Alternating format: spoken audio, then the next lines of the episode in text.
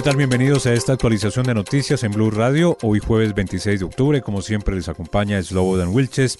Iniciamos con la noticia más importante. Está en los Estados Unidos. Cientos de agentes de la policía buscan a Robert Card, el principal sospechoso de la masacre en la localidad de Lewiston, en el noroeste de los Estados Unidos, que deja hasta el momento 22 muertos y al menos 60 heridos. El informe está ahora con Rosana María. Buenos días, fueron momentos de terror y mucha, mucha confusión los que se vivieron la noche de ayer en la ciudad de Lewiston, en el estado de Maine, en Estados Unidos. La policía confirmó que fueron dos los tiroteos, uno en un restaurante y el otro en una bolera cercana en la cual departían decenas de personas. En las imágenes difundidas en las redes sociales por la oficina del sheriff del condado, se puede ver a un hombre vestido con un saco color marrón con un fusil de asalto entrando a la zona de juego de bolos donde disparó de manera indiscriminada contra quienes departían en el lugar.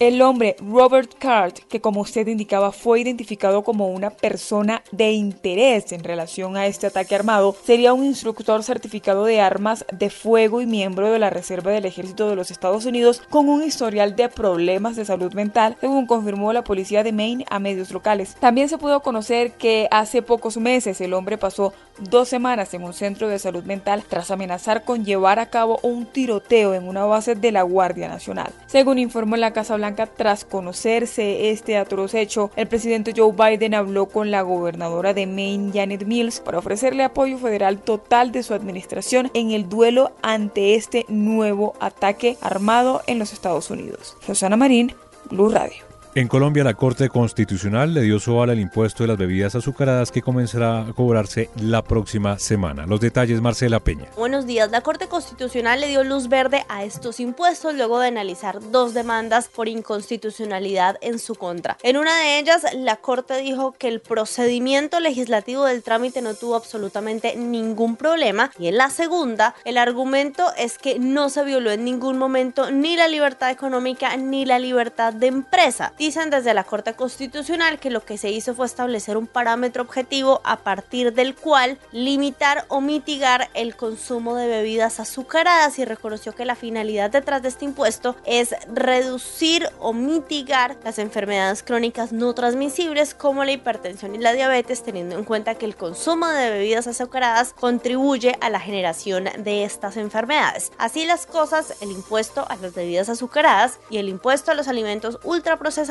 comenzarán a cobrarse en Colombia a partir del próximo primero de noviembre. Marcela P. Blue Radio. Y la carrera por alcaldía de Bogotá parece estar despejada en primera vuelta para Carlos Fernando Galán. El aspirante del nuevo liberalismo repunta en la más reciente encuesta de Inbamer de octubre con 41.1% de intención de voto sobre su inmediato seguidor. Valentina Herrera. Buenos días. En esta reciente encuesta de Inbamer, en el caso de Bogotá, Carlos Fernando Galán aumentó la intención de voto a su favor, llegando al 41.1%, seguido de Gustavo Bolívar, que tiene el 21.4%, y de tercero está Juan Daniel Oviedo con el 18.9%. De mantenerse esta tendencia, no habría segunda vuelta en Bogotá, pero hay que tener en cuenta otras variables como el margen de error de la misma encuesta, los indecisos que están alcanzando el 5% e incluso incluso el voto en blanco. Todo esto podría afectar los resultados finales y llevar a una segunda jornada de votación. En ese caso, de una segunda vuelta entre Galán y Bolívar, por ejemplo, ganaría Galán con el 68.3%. Esto se repetiría si la segunda vuelta fuera entre Galán y Oviedo, pero con el 63.6%. Y si la segunda vuelta fuera entre Oviedo y Bolívar, ganaría Oviedo con el 60%. Al revisar las otras ciudades principales que hacen parte de esta encuesta, no hay mayores cambios pues en Barranquilla, si bien se dio unos puntos, sigue liderando Alejandro Char con el 81.3%. En Medellín encabeza la intención de voto Federico Gutiérrez con el 71.1%. En Bucaramanga, Jaime Andrés Beltrán con el 35.8%. Y en Cali, Roberto Ortiz con el 35.5%. Esto frente a unos cuantos días de la jornada de votación. Valentina Herrera, Blue Radio. Y cambiamos de tema porque a tres días de que se abran las urnas para los comicios regionales, el gobierno nacional enfiló todos sus esfuerzos en señalar y combatir varios delitos electorales como la compra de votos y el constreñimiento al elector. Es por esto que anunció un amplio plan de recompensas para quienes denuncien este tipo de delitos. Andrés Carmona. Eslobodan, buenos días. Esta ambiciosa pretensión en la que incluso el presidente Petro anunció que él mismo sería el que entregue las recompensas consistiría en un pago de hasta 5 millones de pesos a quienes denuncien a las personas, candidatos o campañas que estén haciendo compra de votos o hasta de 20 millones a quienes denuncien casas donde se dé la mega operación de corrupción electoral. Además, dejan la puerta abierta para mayores recompensas. El ministro del Interior, Luis Fernando Velasco. Las normas actuales permiten que ese ciudadano pueda participar hasta del 10% de lo que allí se incautes Eso es una cifra bien importante. Y es que con las elecciones tan encima, abundan las denuncias por este tipo de delitos. Según la Policía Nacional, en esta semana se logró la incautación de 36 millones de pesos que eran transportados por un candidato a la alcaldía del Bichada mientras recorría la carretera entre Villavicencio y Puerto López, así como la captura de una persona que con divisas que equivalían a 123 millones de pesos se movilizaba por carreteras del Valle del Cauca y al parecer tendría como propósito incidir en el proceso electoral. Andrés Carmona, Blue Radio. Y sumado al pago de estas recompensas que anunció en las últimas horas el Gobierno Nacional para identificar los delitos electorales, durante este 29 de octubre las autoridades en Cali ofrecen en ese mismo sentido hasta 5 millones de pesos de recompensa. Estefanito Toledo. Eslobodan, muy buenos días. Para evitar la comisión de delitos electorales, durante este domingo la alcaldía de Cali se sumó al plan del gobierno nacional y ha ofrecido hasta 5 millones de pesos adicionales a la bolsa de recompensas del Ministerio del Interior a quienes brinden información verídica relacionada con la compra de votos en la capital del Valle. Así lo confirmó el alcalde Jorge Iván Ospina. Concurrir con recursos propios en fortalecer el fondo de recompensas para quien dé denuncia.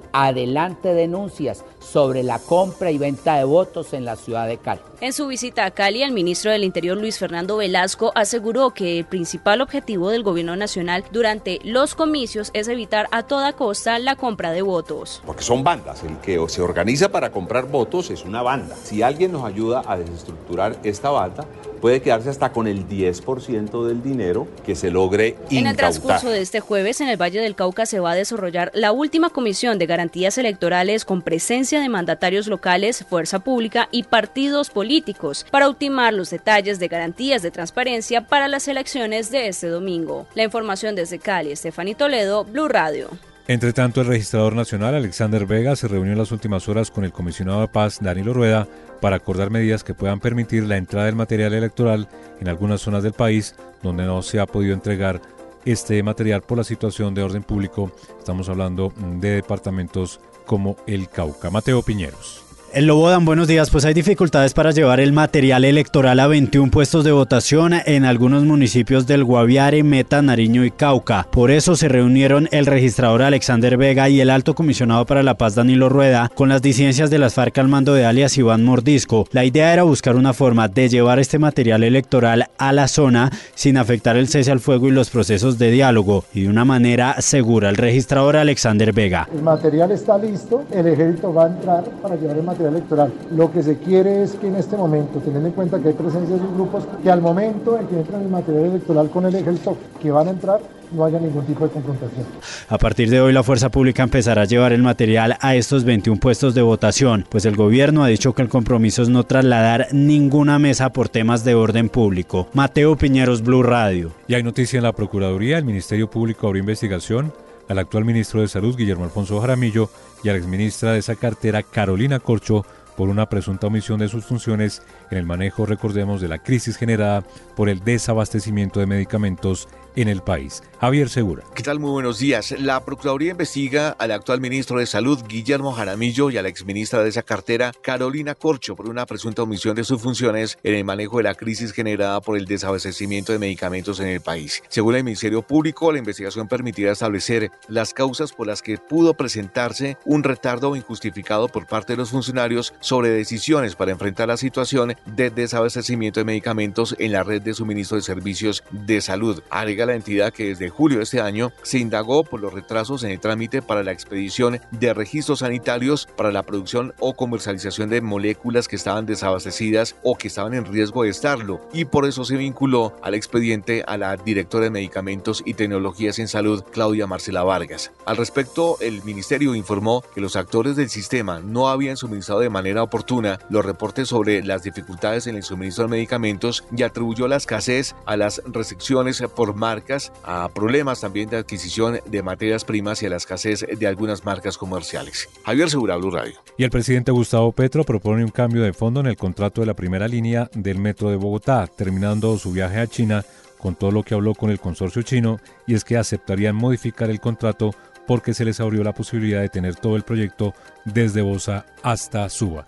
Esta declaración del presidente fue rechazada en las últimas horas por la alcaldesa de Bogotá, quien le pidió al mandatario de los colombianos no insistir más en el metro de Bogotá y dejar de intentar parar la.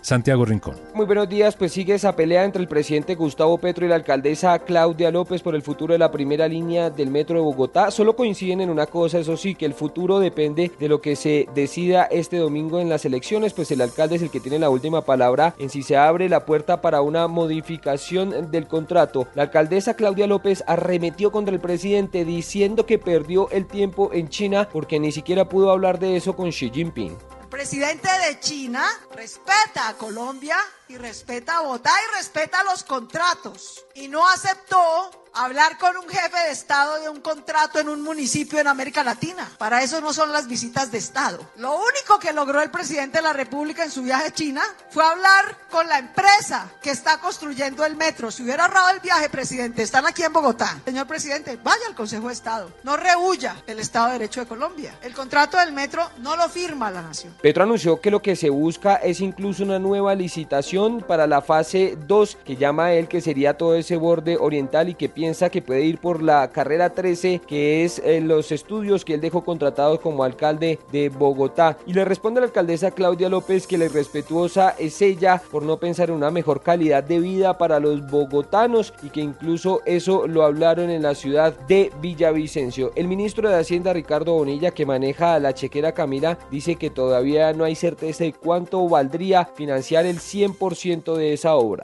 Ese es un tema que viene más adelante a examinar qué pasa ahí. Lo cierto es que sobre el metro subterráneo hay estudios de detalle desde el año 14, sobre el metro aéreo no hay estudios de detalle. Como lo dicen tanto el presidente Petro como la alcaldesa Claudia López en medio de su choque, ahora el balón está en la cancha de los ciudadanos que eligen al nuevo alcalde el próximo domingo. Santiago Rincón, Blue Radio. Y cerramos con deportes. En Colombia se sigue disputando la fecha 19 del fútbol colombiano. Junior ganó y Millonarios empató. Juan David Rivera con todos los detalles. En Colombia se continúa disputando la fecha 19 del fútbol colombiano. Tres partidos se jugaron ayer y en todos hubo goles. A primera hora la equidad de visita le ganó 3 a 2 al Bucaramanga. Pese a eso el conjunto asegurador ya está eliminado de los cuadrangulares. El Junior de visita derrotó 2 a 0 al Pereira. Un resultado que elimina toda posibilidad del equipo matecaña de clasificar y que por el contrario hace soñar al Junior con estar en la fiesta de los ocho. El juego estuvo reñido y si bien el Pereira tuvo el balón más tiempo, no logró generar peligro y el cuadro tiburón no pasó sobresaltos durante los 90 minutos. La jornada cerró con Millonarios empatando 1 a 1 en el Campín contra el Chico, un resultado que dejó a los embajadores con 30 puntos y que ahora sí lo clasifica matemáticamente a la ronda de los cuadrangulares. En otras noticias, John Arias se reportó con doblete en la victoria 5 a 3 del Fluminense sobre el Goiás. Así narraron en Brasil su segundo gol. Arias dominó, bateu! Otro colombiano que se reportó con gol en el fútbol internacional fue Miguel Ángel Borja. El cordobés anotó dos goles en la victoria 3 a 0 de River Plate sobre Independiente. La tiene Simón Borja. Gracias a este triunfo, la banda cruzada le quitó el liderato independiente. River tiene 20 puntos y los de Avellaneda tienen 18. Juan David Rivera, Blue Radio. Y hasta aquí esta actualización de noticias en Blue Radio. Les acompañó Slobodan Wilches. Feliz resto de día.